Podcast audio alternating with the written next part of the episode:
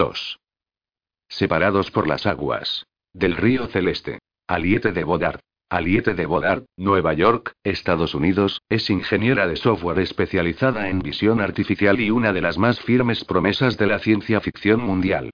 Ejemplo de cosmopolitismo nació en Estados Unidos de padres vietnamitas, creció en París y, pese a que su lengua natal es el francés, escribe habitualmente en inglés, su ficción breve ha aparecido en las más prestigiosas revistas y antologías de todo el mundo. Interzone, Clark's World, Asimov's, Realms of Fantasy, Apex, The Year's Best Science Fiction y cosechando los más importantes premios y nominaciones a nivel mundial. El British SF en 2010 por The Schumacher, el Nebula en 2012 por Immersión, finalista del Nebula de novela corta en 2012 por su maravillosa Ona Red Station, Drifting, y un largo etcétera. Debido a su origen franco-vietnamita, Aliete muestra un marcado interés por la mitología, las tradiciones y la historia antigua de China y Vietnam, aglutinando muchos de sus relatos en torno al denominado universo de Shuya, una historia del futuro en la que los asiáticos dominan la expansión humana del cosmos. Además, Aliete es autora de un buen número de ensayos dedicados al papel que desempeña la cultura, la ciencia, el idioma y la religión en narrativa, que pueden leerse en su web personal.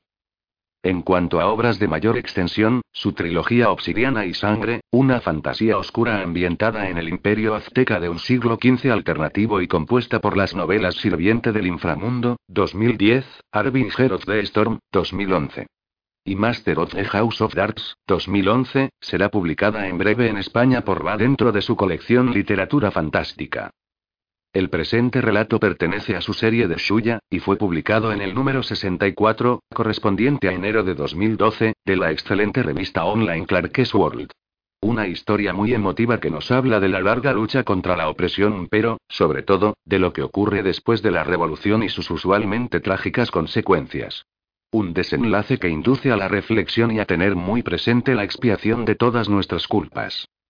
Me apena pensar en las estrellas, nuestros ancestros, nuestros dioses, separados como punzadas de alfiler. Por las aguas del río celeste. Por tanto, dime. ¿Es lo apropiado que pase mis días aquí? ¿Acogida en estas salas lúgubres y desoladas?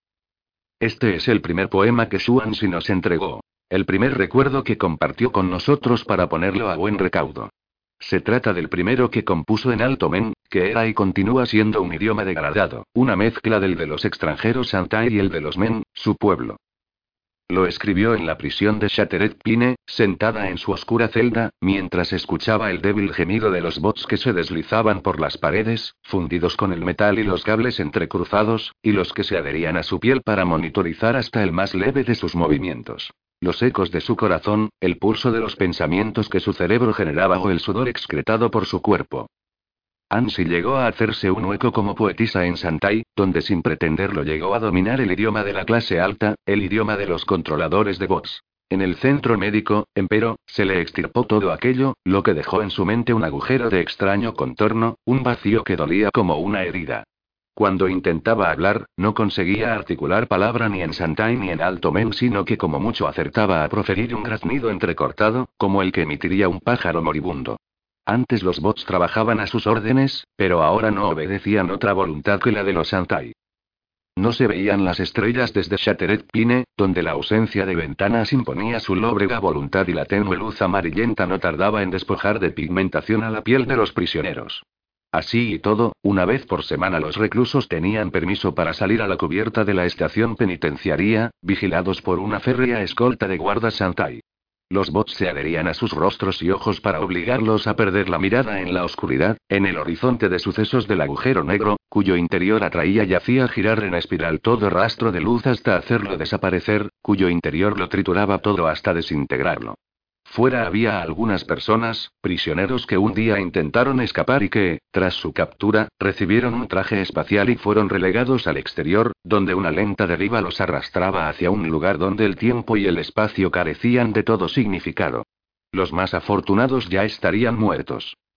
De cuando en cuando algún prisionero sufría un espasmo en el momento en que los bots lo despertaban con un pinchazo, y en ocasiones se oían gemidos y sollozos débiles, los de aquellos cuya mente acababa de quebrarse.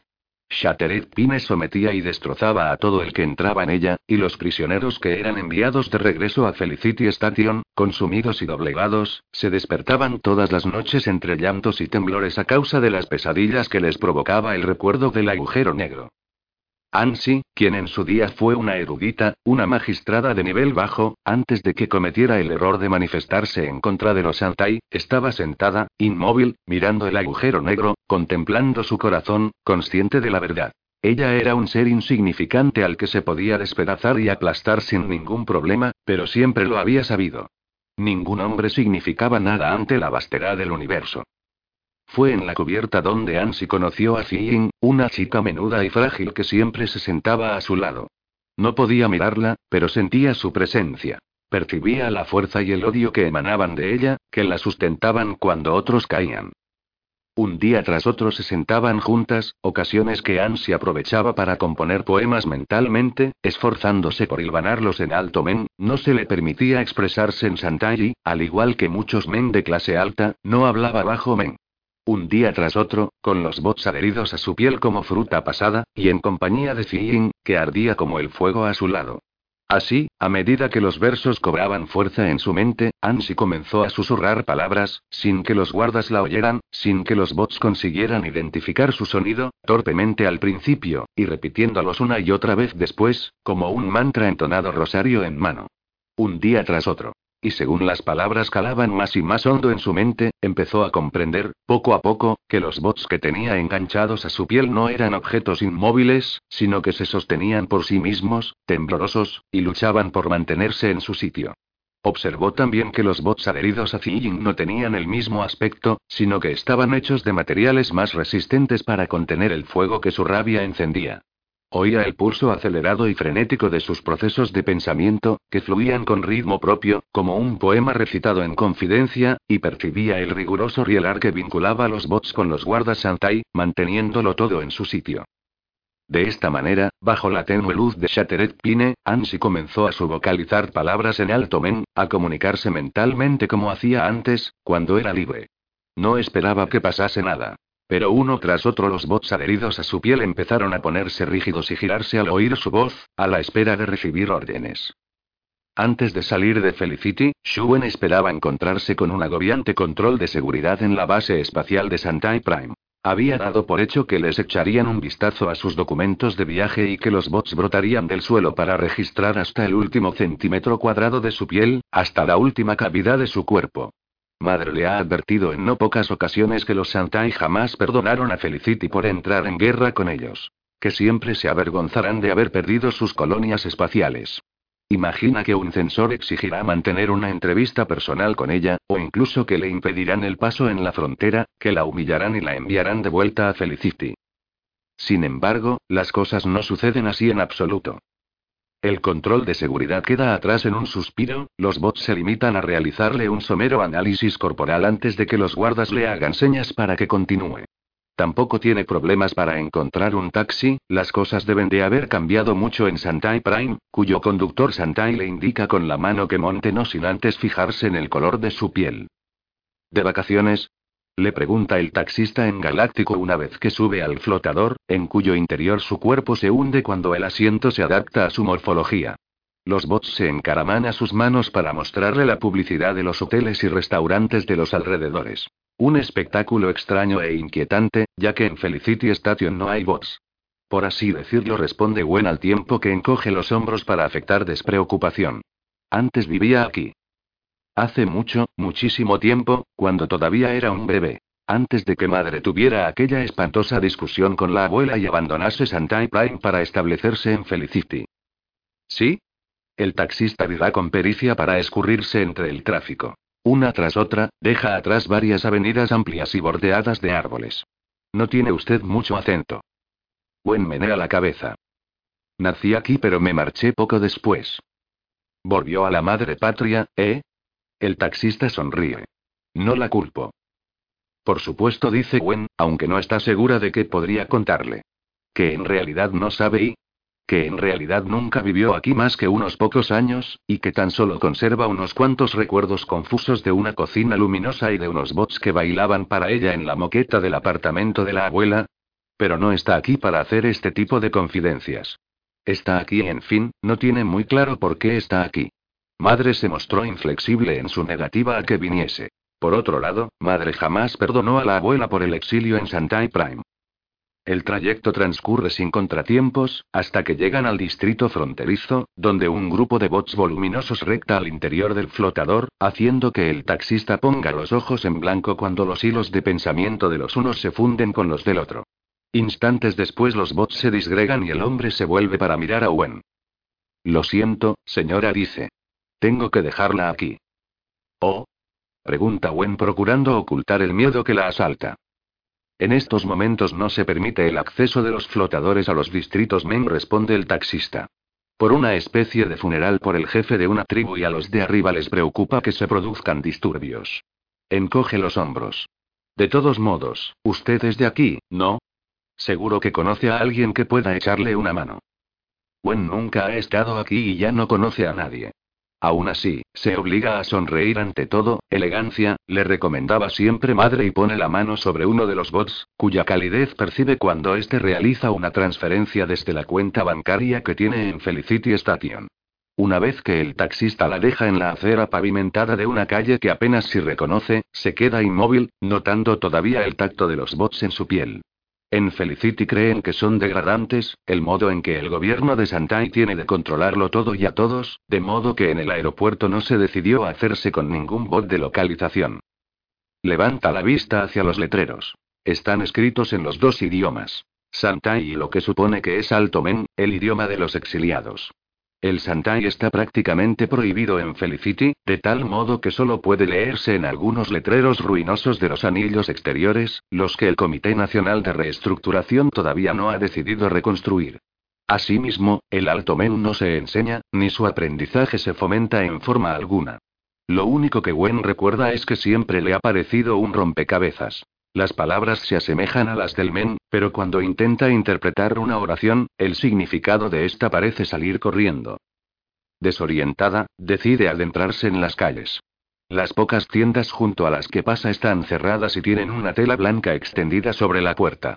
Blanco en señal de duelo, blanco por la celebración de un funeral.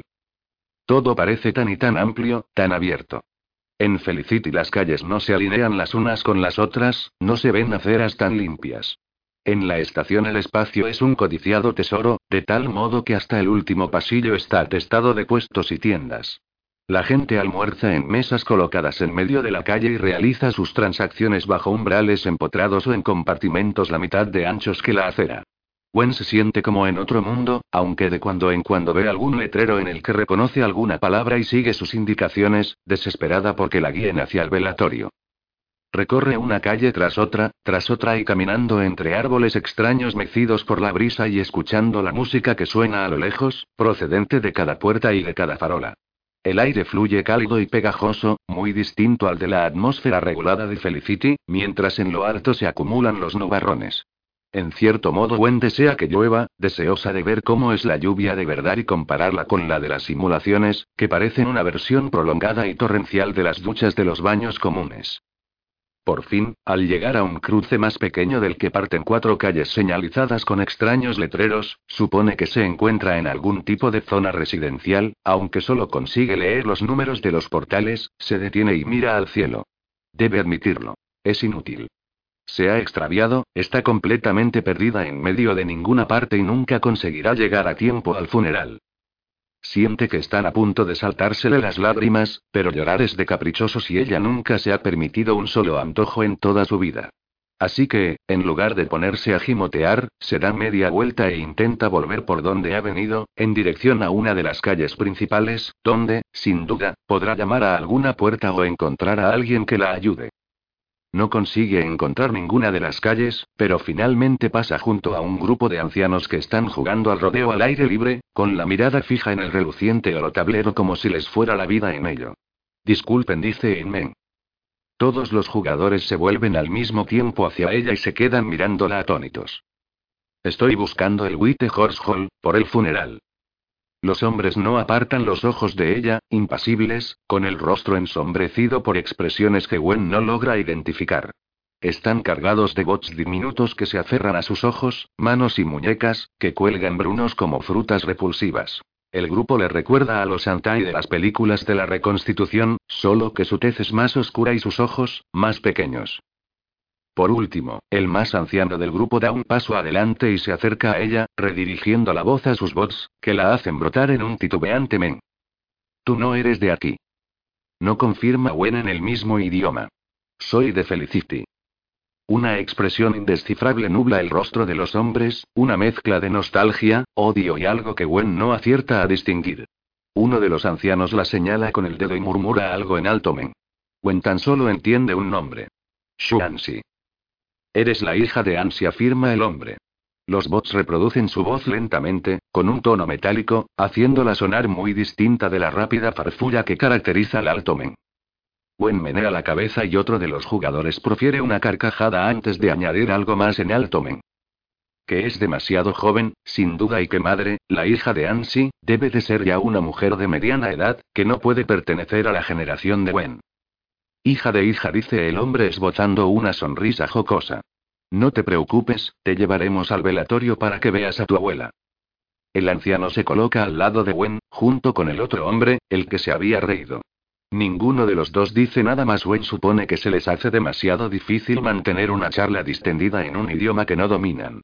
Dejan atrás una serie de calles cada vez más estrechas y pasan bajo varias banderas decoradas con la imagen del FUM, el emblema que representaba Felicity antes de que la honorable líder lo sustituyese por el de la estación llameando entre las estrellas, más adecuado a su nueva condición. Todo parece y extraño, deformado de alguna manera. Las palabras no suenan como deberían, los emblemas no terminan de resultarle familiares, el idioma le parece una mezcla inquietante de términos que apenas si consigue distinguir. Todo está mal, decide Wen, que ha empezado a tiritar. Sin embargo, ¿cómo puede estar mal caminar en compañía de la gente de la abuela? Invocando los bots que barri. Diez mil miles de años de veneno, despertando mil llamas florales, mil aves fénix. Flotando en un mar de sangre como olas encrespadas, el llanto de los millones masacrados brota de la oscuridad. Recibimos este poema y sus recuerdos para ponerlos a buen recaudo cuando Xuanxi todavía se encontraba en Felicity Station, una tarde antes del festín de los fantasmas hambrientos. Estaba sentada en una habitación iluminada por una luz trémula, pensando en Lao su marido, quien murió durante los levantamientos y preguntándose hasta qué punto había merecido la pena todo aquello. Habla de la época en que Ansi ya era mayor, más sabia. Ziying y ella habían escapado de Shattered Pine y pasaron tres años escabulléndose de un escondite a otro y componiendo pasquines que repartían por todas las casas para anunciar el fin del gobierno de los Antai en Felicity. Durante la noche que se dio en llamar la sedición del segundo anillo, Ansi se hallaba en uno de los anillos interiores de Felicity Station, con sus bots distribuidos por todo su cuerpo e infiltrados en la red. La mitad de ellos, sostenidos sobre sus piernas, bombeaban modificadores hacia su flujo sanguíneo. La otra mitad estaban vinculados a los otros controladores de bots Men y retransmitían escenas de la matanza, de la turba de los Men sembrando el caos en los distritos Antai ubicados en los anillos interiores, con el alto tribunal y la autoridad de la base espacial reducidos por los rayos láser y los distritos más populares, derruidos. Esta dijo Ziying señalando una puerta alta adornada con lo que parecía una bendición men tradicional, hasta que observaron que los caracteres habían sido elegidos por una mera cuestión de estética y no encerraban ningún significado. Ansi envió a sus bots un comando subvocalizado para ordenarles que tomasen la casa. El canal de comunicación con los distritos levantados se cortó de súbito cuando los bots centraron su atención en la puerta y la casa a la que daba paso. Sus sensores analizaron los bots de las paredes, el patrón de la circulación del aire y los cables que se extendían por detrás de la puerta, y también elaboraron hipótesis sobre las posibles arquitecturas del sistema de seguridad y antes de que el enjambre llegase a un acuerdo y tomase una decisión. Los bots se desplazaron hacia la puerta. Los bots de la casa intentaron detenerlos, pero los de ANSI se distribuyeron en dos escuadrones y los dejaron atrás avanzando a velocidad de vértigo hacia el núcleo. El panel de control central, que albergaba el sistema de comunicación de los bots. Ansi llegó a atisbar unas paredes pintadas de rojo y unos hologramas que parpadeaban antes de que sus bots se retirasen raudos, el trabajo completado, y se abalanzasen sobre los bots, ya desorganizados, en la entrada. Todo quedó a oscuras y los caracteres Men se desvanecieron poco a poco de los paneles de la puerta. Todo tuyo, le dijo Ansia Fiyin, a la que le costaba mantenerse de pie. Los bots habían iniciado una algarabía en su mente, centrados en la proposición de acciones que emprender a continuación, y dada la extrema fatiga que padecía, ignorarlos se le hacía aún más difícil. Había visto a muchos controladores quemarse sin posibilidad de recuperación, con el cerebro sobrecargado de estímulos externos que provocaban su colapso. Debería habérselo figurado. Pero la necesitaban, a ella, a la controladora de bots más habilidosa con la que contaban, a su estratega. La necesitaban mientras los Antai todavía se tambaleaban tras la última guerra interplanetaria, mientras todavía eran débiles. Ya descansaría después, cuando los Antai se marchasen, cuando los Men fuesen libres. Ya habría tiempo entonces, de sobra. Bao y Nu estaban forzando la puerta con cuchillos de soldadura, debilitando el metal con cada corte hasta que una estridencia indicó que la puerta había cedido. A espaldas de Ansi, la multitud prorrumpió en un clamor y se apresuró a pasar, obligándola a caminar al frente mientras el mundo se reducía a una masa arremolinada y confusa de detalles. Consolas arrancadas, adornos tirados de las estanterías, hombres pálidos derribados y arrollados por la muchedumbre atropellada y un vórtice de caos, como si un ejército de demonios se hubiera escapado del inframundo. El gentío se dispersó según avanzaba hacia el interior, hasta que Ansi se vio en el centro del creciente círculo que se formó en lo que antes era una habitación de invitados.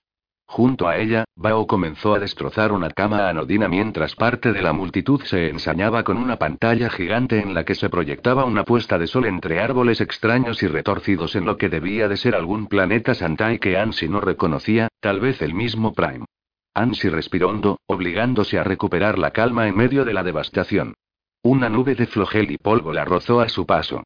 Vio un bot al fondo de la habitación, desesperado por contener aquel desastre, correteando de un lado a otro para reparar las grietas de la pantalla. Nulo desarticuló de una patada certera, lo que hizo que su rostro se retorciese con una amplia e inquietante sonrisa. Mirad esto. Bao alzó un collar espejado que relucía y cambiaba de forma, mostrando un sinfín de configuraciones para deleite de su propietario. Nu profirió una carcajada seca. Ya no les hará falta. Extendió una mano, pero Bao tiró el collar al suelo y lo cortó con su cuchillo. Ansi no se movió. Lo vio todo como si se hubiera sumido en un trance. La pantalla, la cama, las almohadas que intentaban recuperar una forma reconfortante por mucho que los sublevados se empeñasen en despedazarlas, las joyas esparcidas por el suelo y la imagen del bosque, que se desvanecía para ser sustituida por una pared sombría y agrietada. Uno tras otro, los objetos que simbolizaban los privilegios de los Antai fueron reducidos a añicos, sin posibilidad alguna de restauración. Sus bots le transmitían imágenes similares procedentes de todos los rincones de la estación. Los Santai tomarían represalias, pero esto les serviría para comprender cuán débiles eran los cimientos de su poder. Cuán fácilmente los oprimidos Men podían provocar su caída y cuán difícil les resultaría defender Felicity. Bien. Ansi registró la casa en busca de los bots Santai. Aquellos en cuyo sistema consiguió infiltrarse para reprogramarlos los añadió a su enjambre. Los demás los destruyó con la misma crueldad con que los guardas habían masacrado a los prisioneros de Shattered Pine. Ansi. Ansi. Algo parpadeaba con insistencia en el ángulo de sus ojos. El enjambre requería su atención. Las cocinas. Ziying se encargaba de supervisar las ejecuciones. Fragmentos inconexos distorsionados por el canal de los bots. El gobernador Santai pidiendo y suplicando que se le perdonase la vida. Su esposa muriendo en silencio mientras los miraba a todos con unos ojos que rebosaban odio. No habían tenido hijos, por lo que Ansi dio gracias. Ella no era como Ziying, dudaba que hubiera soportado el peso de la culpa. ¿La culpa? Había niños muriendo a lo largo y ancho de la estación. Hombres y mujeres cayendo víctimas si no de ella, de los que la seguían. Reprimió una risa amarga. No quedaba otra opción. Los niños podían morir o ser educados para despreciar a la raza inferior que conformaban los men, para tomar esclavos y criados y, con una despreocupada agitación de la mano, enviar a los disidentes como ella a que los machacasen en Shattered Pine. No quedaba otra opción. Ven, susurraron los bots en su mente, aunque ella no sabía por qué. Ziying, que se encontraba frente al gran maestro de la seguridad cuando Ansi llegó a las cocinas, recibió a esta asintiendo levemente y volvió a centrar su atención en el hombre enfocado por las mirillas de las armas. No le preguntó si deseaba pronunciar unas últimas palabras, aunque sí le hizo el favor de utilizar un biosilenciador con él en lugar de los fusiles que habían empleado con la familia. Así, el cuerpo del hombre se contrajo y se desplomó, todavía intacto, lo que le permitió unirse a sus ancestros con el honor que le confería el cuerpo completo. Luchó bien, reconoció Ziying con sequedad. Situación de la casa, no queda nadie con vida, le informó Ansi mientras exploraba los distintos canales de los bots. No queda prácticamente nada, de hecho. Bien dijo Zing. No necesitó hacer más que un gesto para que los hombres trajeran arrastros a la siguiente víctima, una joven men que había sido obligada a trabajar como sirviente. Esto, precisamente esto, era lo que los bots querían que viese. Ansi miró a los prisioneros acurrucados contra la pared. Quedaba un Santai, un anciano que la escudriñaba fijamente, sin miedo. Los demás, todos los demás, eran men vestidos con ropas de Santai, la tez pálida y deslavada bajo las luces parpadeantes y embadurnados de lo que parecía harina de arroz, escapada de los sacos reventados que había dispersos por el suelo. Men. Su pueblo. Hermana mayor dijo Ansi, horrorizada. La ira ensombrecía el rostro de Zing. No te engañes. Ya no son men. ¿Porque los obligaron a servirles? ¿Eso es lo que entiendes por justicia? No tenían elección, replicó Ansi. La chica acurrucada contra la pared se mantuvo en silencio. Apartó los ojos de Ziying y los deslizó hasta el fusil antes de posarlos en el cadáver de su señora. Tenían elección. Teníamos elección, objetó Ziying. Su mirada, sombría y profunda, se hundió por un momento en la chica. Si los dejamos vivir, correrán a ampararse en la milicia y nos acusarán para procurarse una casa mejor. ¿No es así? Preguntó. Ansi, sorprendida, comprendió que Ziying se había dirigido a la chica, quien se negaba a mirarlos a la cara, como si también ellos fueran extranjeros. Por fin, la chica inclinó la cabeza hacia atrás y habló en alto men. Siempre se mostraron amables conmigo y vosotros los habéis destripado como a puercos. Había empezado a temblar. ¿Qué pretendéis? No lograréis ocultaros en Felicity. Los Santai vendrán y os matarán a todos, y cuando terminen nos recluirán en la oscuridad para siempre. No será un trabajo de lujo como este, nos obligarán a recoger basura, a limpiar conductos y a raspar bots, y nunca más volveremos a ver la luz de las estrellas. ¿Lo ves? Dijo Zing. Es lamentable. Un gesto suyo bastó para que la chica se desmoronase como el hombre que tenía ante ella. Los soldados se llevaron el cuerpo a rastros y trajeron al anciano Santai. Ziying guardó silencio y se volvió hacia Ansi. ¿Estás enfadada? Sí, afirmó Ansi. No me uní a esto para matar a nuestros compatriotas. Ziying retorció los labios hasta formar una sonrisa amarga. Colaboradores dijo. ¿Por qué crees que sigue existiendo un régimen como el de los Santai? Porque cogen a algunos de sus sirvientes y los ponen por encima de los otros. Porque nos hacen cómplices de la opresión que nosotros mismos sufrimos. Es lo peor que pueden hacer, hermana menor. Manipularnos para que nos enfrentemos entre nosotros. No. Ansi lo veía muy claro, como la hoja de un puñal recortada contra la luz de las estrellas. Eso no es lo peor. Lo peor es que, para combatirlos, debemos derrotarlos en su propio juego. Miró al anciano mientras moría, sin ver nada en sus ojos, salvo el reflejo de aquel amargo conocimiento. El White Horse Hall es inmenso, tanto que resulta increíble que Gwen no lo viera desde lejos.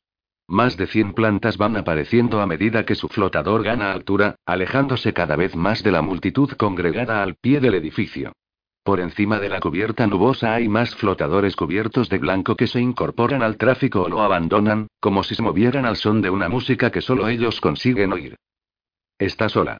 Sus acompañantes la dejaron en la estación de flotadores, el mayor se despidió con una amplia sonrisa y agitando la mano, mientras que el segundo se limitó a fruncir el ceño sin mirarla.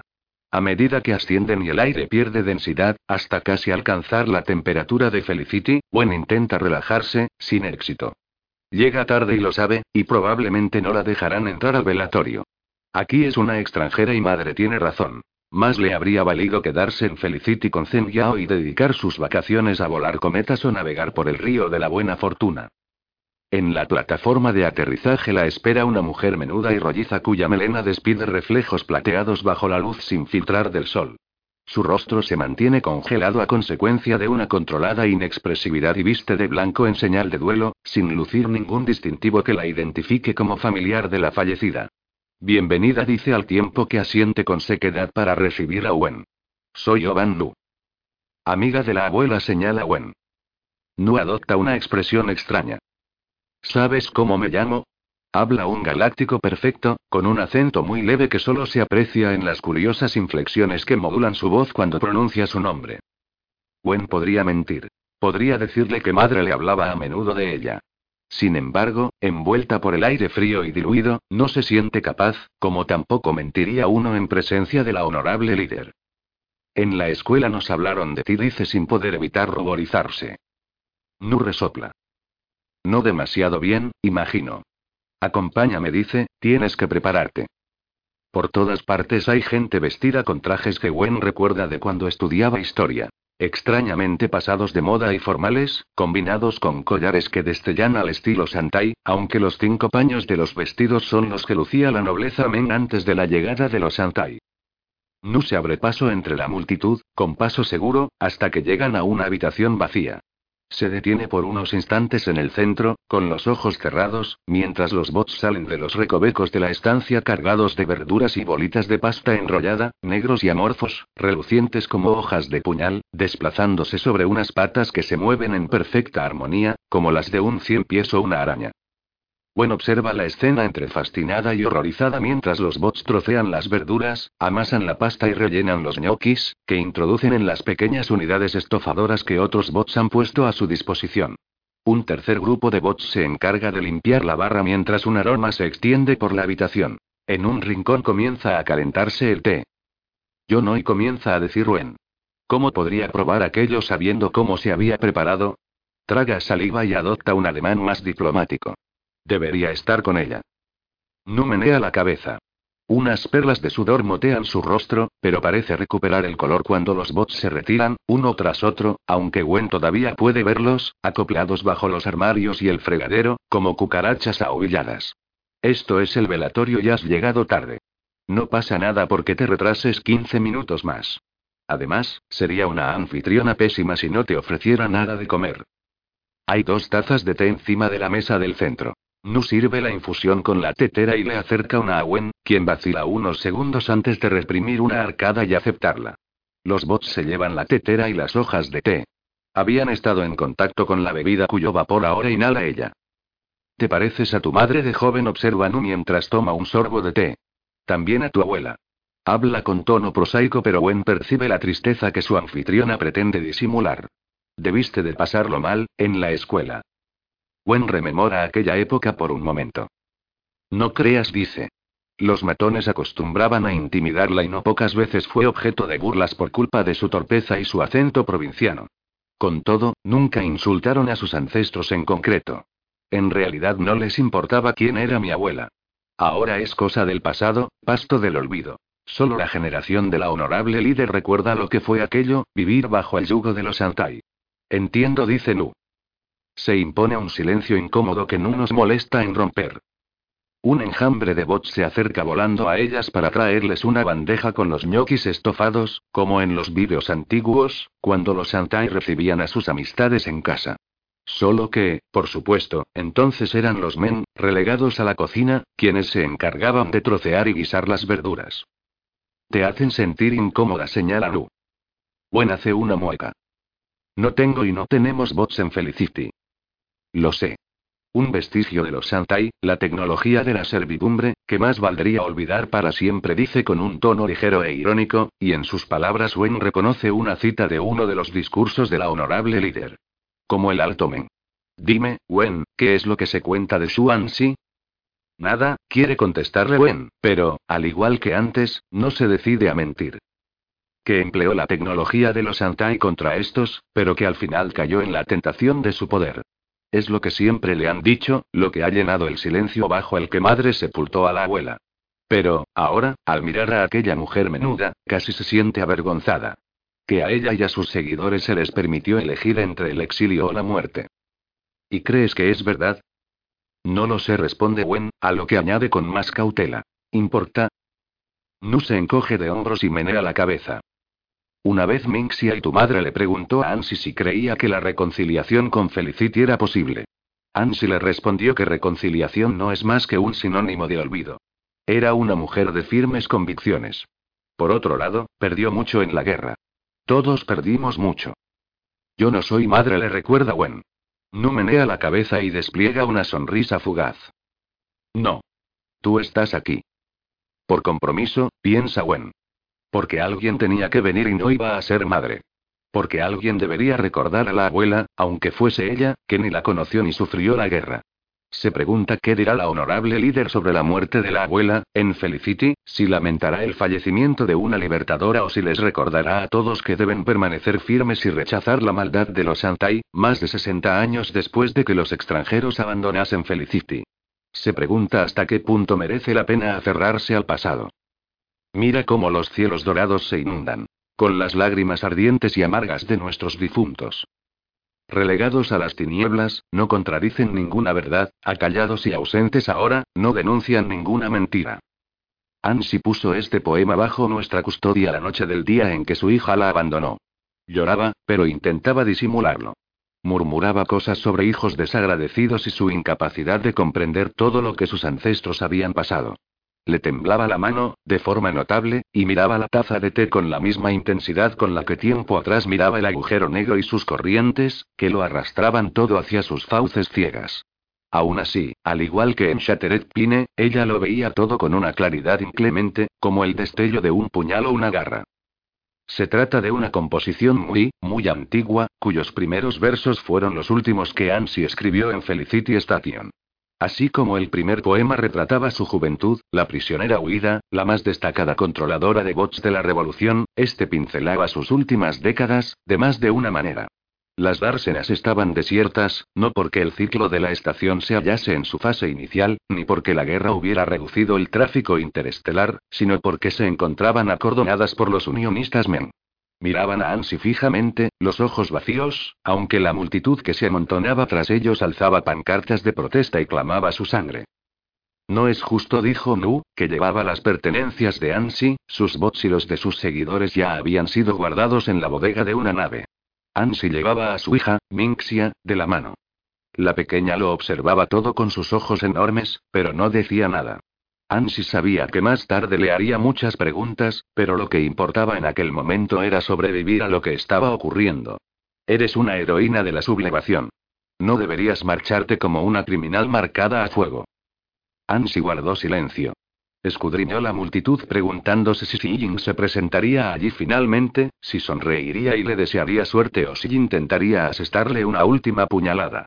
Tiene razón, en cierto modo admitió con cansancio. El odio de la muchedumbre era palpable, aún desde donde ella se encontraba. Los bots son un vestigio de los Santai, como el Alto Men. Lo mejor para todos es que lo olvidemos. Lo mejor para todos, excepto para ellos. No hablas en serio, dijo Nu. No. No era lo que de verdad pensaba, pero era consciente de lo que albergaba el corazón de Yin, de su odio contra los Santai. Y sabía que, para su hermana mayor, no sería nada más que una colaboradora, mancillada por el uso de la tecnología del enemigo. Solo quiere que te marches. Porque eres su rival. Eso no es lo que ella piensa, dijo Ansi con un tono más cortante del que pretendía. Y sabía que tampoco ella lo creía. Yin consideraba a los Men un pueblo fuerte y poderoso y no permitiría que nada ni nadie se interpusiera en su camino. Superado ya el cordón, la panza de la nave se abría ante ellas como una promesa de una vida mejor en otra parte, en otro planeta, lo que no dejaba de resultar irónico, puesto que la nave la aportaba el alto gobierno Santai, en compensación por su comportamiento en las estaciones colonizadas. ¿Quién le iba a decir que terminaría viajando en una de aquellas naves como invitada? No caminaba con paso firme hacia el oscuro túnel. No tienes por qué venir, dijo Ansi. No puso los ojos en blanco y guardó silencio. Al igual que Ansi, pertenecía a la vieja guardia. En su día trabajó como maestra en las escuelas Men, hablaba alto Men con fluidez y tenía cierta habilidad para controlar bots. Era un peligro, como Ansi. Se oyó un ruido tras ellas. Comenzaba a gestarse una revuelta. Ansi se volvió y constató que, contrariamente a lo que había imaginado, Zijin había venido. Llevaba bien ceñida la faja de honorable líder y las estrellas de la nueva bandera de Felicity salpicaban su vestido, una versión más corta y menos recargada del conjunto ceremonial de cinco paños. Llevaba el pelo recogido en un elegante moño atravesado por un alfiler en forma de fénix dorado, la primera joya que salía de los nuevos talleres de la estación.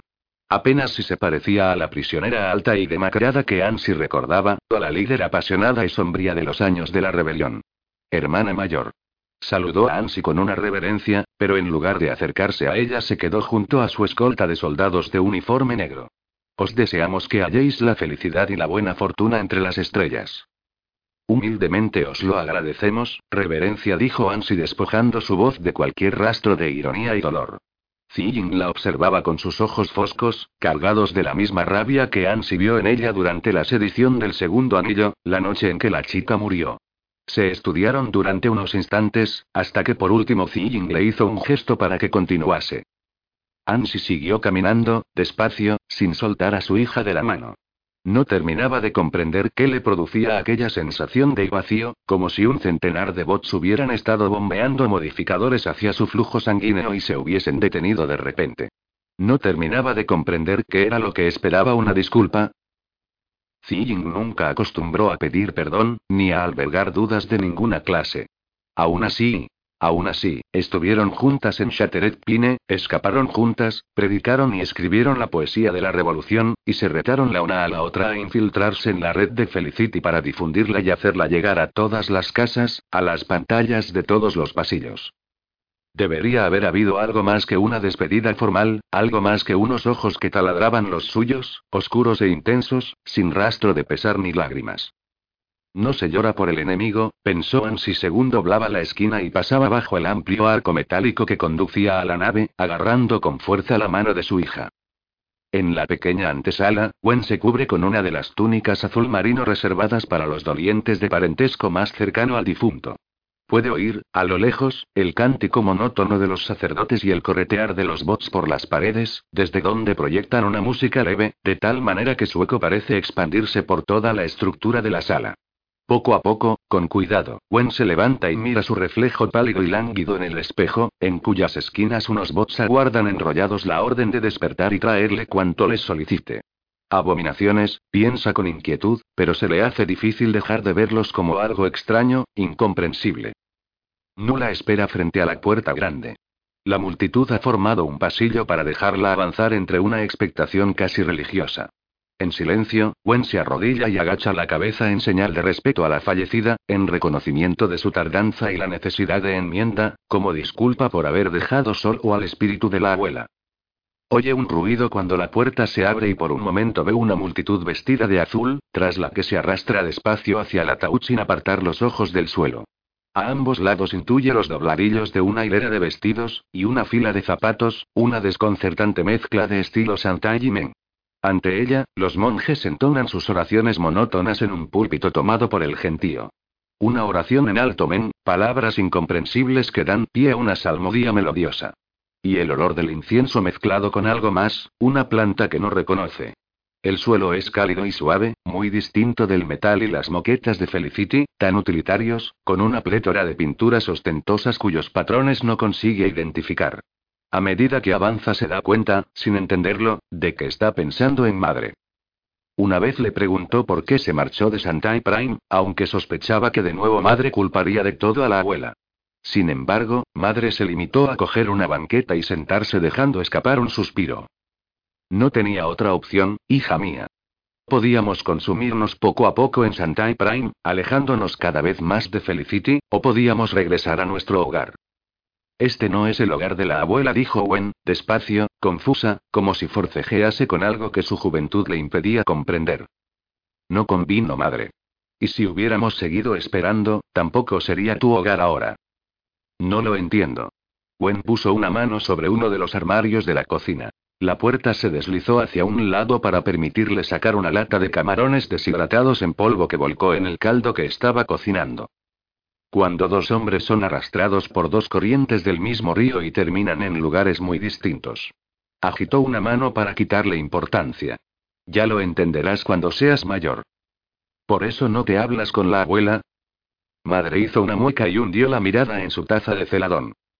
La abuela y yo no compartíamos los mismos puntos de vista, explicó. A veces creo y meneó la cabeza. Vieja testaruda. Nunca pudo admitir que había perdido. que el futuro de Felicity no tenía cabida para los bots, para el Alto Men y para nada de lo que los Santai nos dejaron. Bots. Alto Men y todas las cosas que ya no existen, en la nueva Felicity.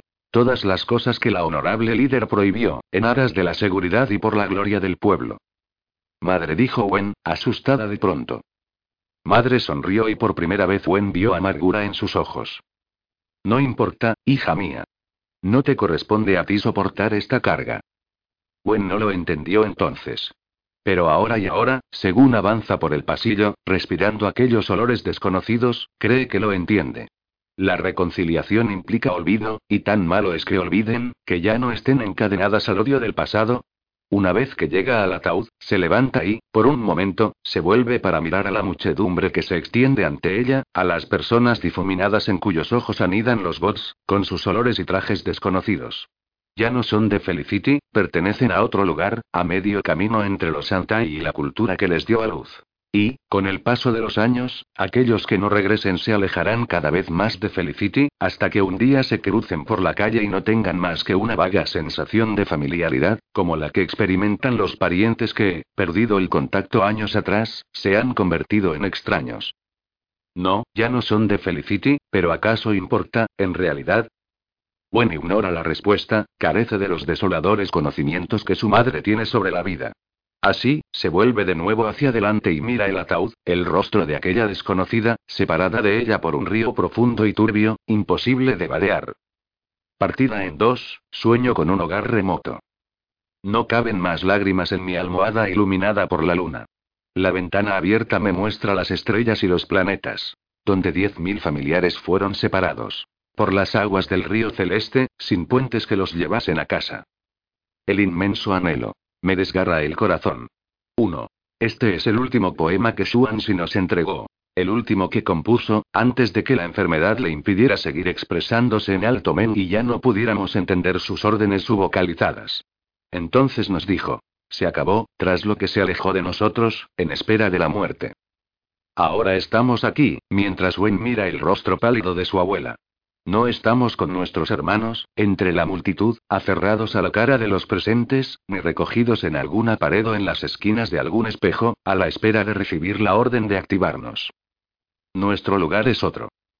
Descansamos en el ataúd, junto a las demás pertenencias de Xuanxi, entremezclados con las ofrendas de papel, el arco que da paso al cielo, los billetes sellados con el retrato del rey del infierno y, Permanecemos quiescentes, a la espera de que Suen nos llame, momento en que fluiremos hacia ella, como negra marea, portadores de su legado y de los recuerdos que dieron forma a la vida de Xuanxi, desde su principio hasta su final.